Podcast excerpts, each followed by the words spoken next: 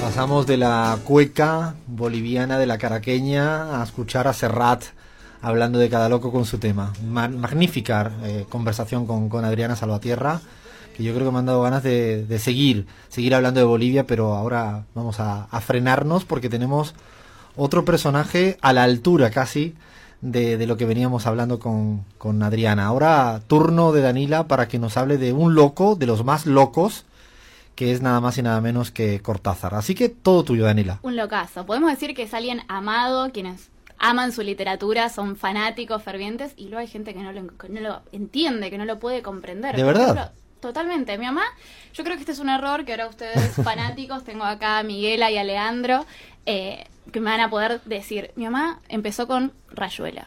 Gravísimo error. Encima, a Ra- Rayuela se la dan a los chicos del secundario. Terrible. Otro gran Terrible error. Y si no, quien los aman, ustedes pueden decirme. Por ejemplo, Miguela tiene un tatuaje de Cortázar. Contanos. Sí, tengo un tatuaje, tengo solamente dos tatuajes, no me gusta que se vean, pero lo tengo oculto en mi espalda, en verano se ve. Lo tengo andando en bicicleta con algunos conejitos y algunos, eh, le gustaban los gatos y los conejos, vos después contarás, eh, pero sí, está, está en mi espalda. Me encanta, me encanta. bueno, Cortázar sabemos que es un escritor argentino, ¿no? Pero, ¿dónde nació Cortázar? ¿Alguien me puede responder? Sí, claro. Francia. Eh, Bélgica. Perfecto, Miguel, a bien, 10. Eh, bien, Me ganó ahí, Miguel. Cortázar efectivamente nació en Bélgica, ¿por qué? Porque su padre era funcionario de la Embajada Argentina en Bélgica y bueno, la bendición llegó en ese país, pero sin embargo todos sabemos que es un escritor argentino que luego tuvo la residencia francesa.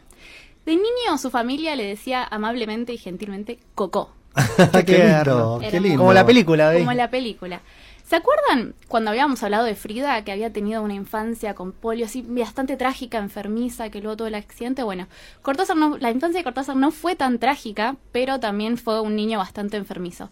Se dice que pasó mucho tiempo en cama. Y también, ¿se acuerdan cuando Frida había pasado mucho tiempo en Sí. cama? Se había introducido Sí. a la pintura, como pudo liberarse en ese, en ese aspecto. Cortázar lo mismo. Él leía muchísimo y sobre todo leía diccionarios. ¿Pueden creerlo? Diccionarios. ¿Tú Diccionarios. sabes quién hacía efectivamente. eso per- permanentemente? ¿Quién? ¿Quién? Hugo Chávez. Ah, mira. Hugo Chávez en su Interesante. todo el tiempo era un obsesivo de los diccionarios eh, cuando estaba en la época de niño y después incluso en la primera etapa de la Academia Militar. Es la Otro segunda, niño más. la segunda Sí. persona que veo con esa fuente de inspiración, con los diccionarios. Deberíamos incursionarnos todos en la lectura de diccionarios, creo.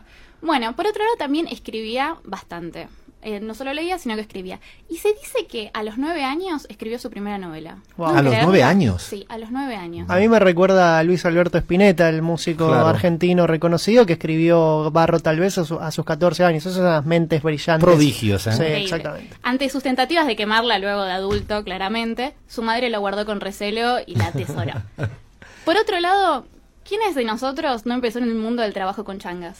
Díganme. Y sobre todo en este contexto, sí. Sí, Sobre sí, todo en sí, este casi contexto. todos. ¿Sabes lo que son changas? Sí, los trabajos así más informales y eso, ¿no? Habría que Perfecto. buscar qué tipo de palabra hay en otro sitio. No, ahora no se me ocurre, ya se me quedó lo de changa. Perfecto, bueno. Cortázar también tuvo su changa, empezó embalando libros. ¿Pueden creerlo? Embalando libros. Bueno, pero más o menos relacionado después con su, Totalmente. con su vida. Está buenísimo, no sabía eso. Bueno, fue, to- todos pasamos por lo mismo.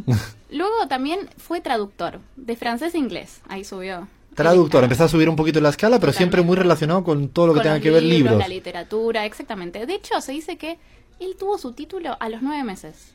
Nueve meses obtuvo su título. Era una carrera en ese momento de tres años. ¿Pueden creerlo? Un obsesivo. Bueno, parece que luego quedó como con medias consecuencias neuróticas y cada vez antes de comer se fijaba que no haya ninguna cucaracha en el plato. Oh, Dios mío, pero qué Wow, locura, ¿eh? wow, wow. Personaje- Ahora entiendo- ahora Toc, entiendo- toc se le llama Sí, esto, sí, sí, trastorno toc, toc. obsesivo compulsivo, ¿no? Ahora entiendo algunas cosas de, por ejemplo, por qué escribió carta de una señorita en París y, y ese placard lleno de conejitos, digo.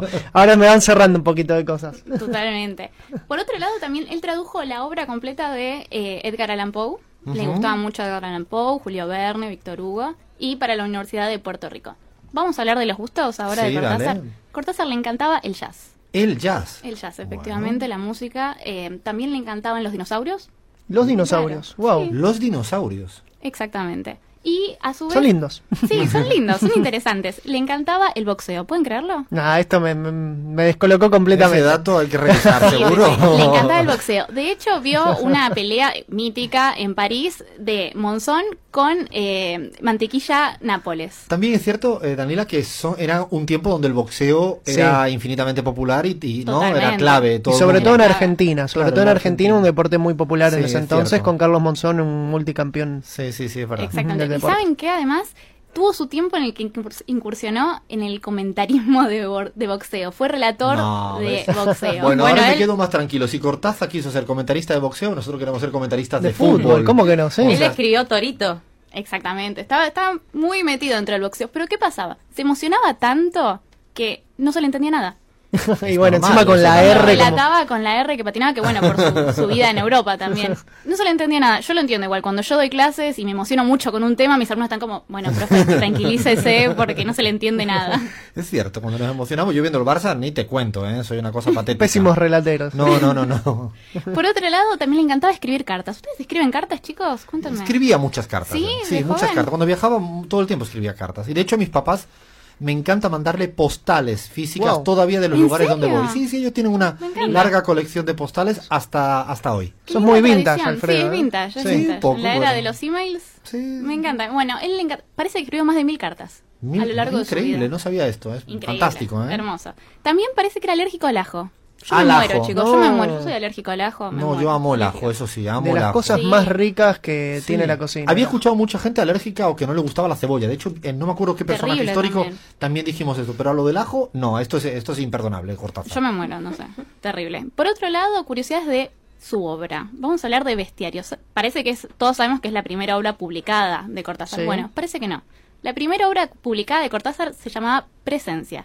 Pero sin embargo, la publicó bajo el seudónimo de Julio Denis. ¿Ustedes se pondrían algún seudónimo si tuvieran que publicar? ¿Lo pensaron alguna vez? Es un temita. Eh, bueno. Fíjate que ahora me está abriendo ganas de hacer alguna bajo la tiza sobre alguna Seudónimos. gente importante que escribió con seudónimos, porque es un debate. Hay un debate en torno a eso. Para pensarlo, ¿no? ¿Qué je- seudónimo nos pondríamos? Bueno, eh, me, me hace acordar al Che Guevara que firmaba Tu Eterno Chicharrón, Sí, Oh, ¿no? Las algo cartas. así, sí, sí. Sí, o, o era Siguen Fuegos, ahora me, me entró la... No, no, no, no, pero. eh, La eh, duda. eh, Fusel, algo así era. Fuser, algún- Fuser, era es lo que verdad. hacía con Fuser, el Fuser. Che. Sí. Bueno, por otro lado, Rayuela no iba a ser el nombre de Rayuela, efectivamente. Se iba a llamar Mandala. ¿Saben lo que es una mandala? No. Bueno, según la RAE, Me se suena los algo india, leo pero rapidito. no sé. Efectivamente, mandala significa, según el diccionario de la RAE, en el hinduismo y en el budismo, dibujo complejo, generalmente circular, Ah, que ya sé. representa las fuerzas que regulan el universo y que sirve como apoyo de la meditación. Sin embargo, Cortázar después confesó, de golpe comprendí que no hay derecho a exigirle a los lectores que conozcan el esoterismo búdico o tibetano. Tiene razón, tiene razón. Sí, me bueno. Pero gusta más tampoco estaba Rayuela. arrepentido del cambio. se hizo un poco más popular y dijo esto no. Bueno, vamos a seguir ahora con. to- Todavía nos tienes alguna cosita por ahí, alguna perla más que contar, Danila, sobre, sobre el, gran, el gran personaje Cortázar, pero de nuevo hacemos una, una paradita para, para escuchar, escuchar qué está pasando en el mundo en la tanda informativa de AM750. Esto es La Pizarra en AM750. No hay disputas, artefactos, bestias. Continuamos un poquito más con Cortázar, que todavía Danila tiene un par de cositas que contarnos que son imperdibles. Va quedando casi nada del programa de La Pizarra, programón de La Pizarra. Pero a ver, deja ahí buen sabor de boca de Cortázar, porque yo tenía ganas de escuchar y escuchar y seguir escuchando, y seguramente los oyentes también. Últimas curiosidades. Era muy amigo de la poeta Alejandra Pizarnik, ¿sabían? No, no tenía ni idea. No Bueno, sabía, no sabía. Eran muy amigos. Y de hecho, cuando ambos residían en París, pasó algo muy gracioso. Cortázar había terminado el manuscrito de Rayuela y se lo entrega a Pizarnik para que lo mi- mecanografíe.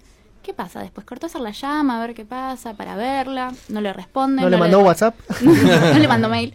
No le respondía a las llamadas, nada. Entonces se pregunta, ¿qué está pasando? Y no, había resultado que Alejandra Pizarnik había perdido el manuscrito de Rayuela No puede ser eso, ¿en serio? lo había perdido. Después apareció, vaya uno a saber dónde, pero bueno, tiene una relación muy fluida, muchas cartas de por medio, le llamaba bichito cariñosamente. de hecho. Está buenísimo, ¿eh? Y por último, para quienes quieran recorrer lugares de Cortázar en, en Argentina, tenemos, por ejemplo, un datazo. ¿Cómo, ¿Saben que Plaza Serrano en verdad no se llama Plaza Serrano?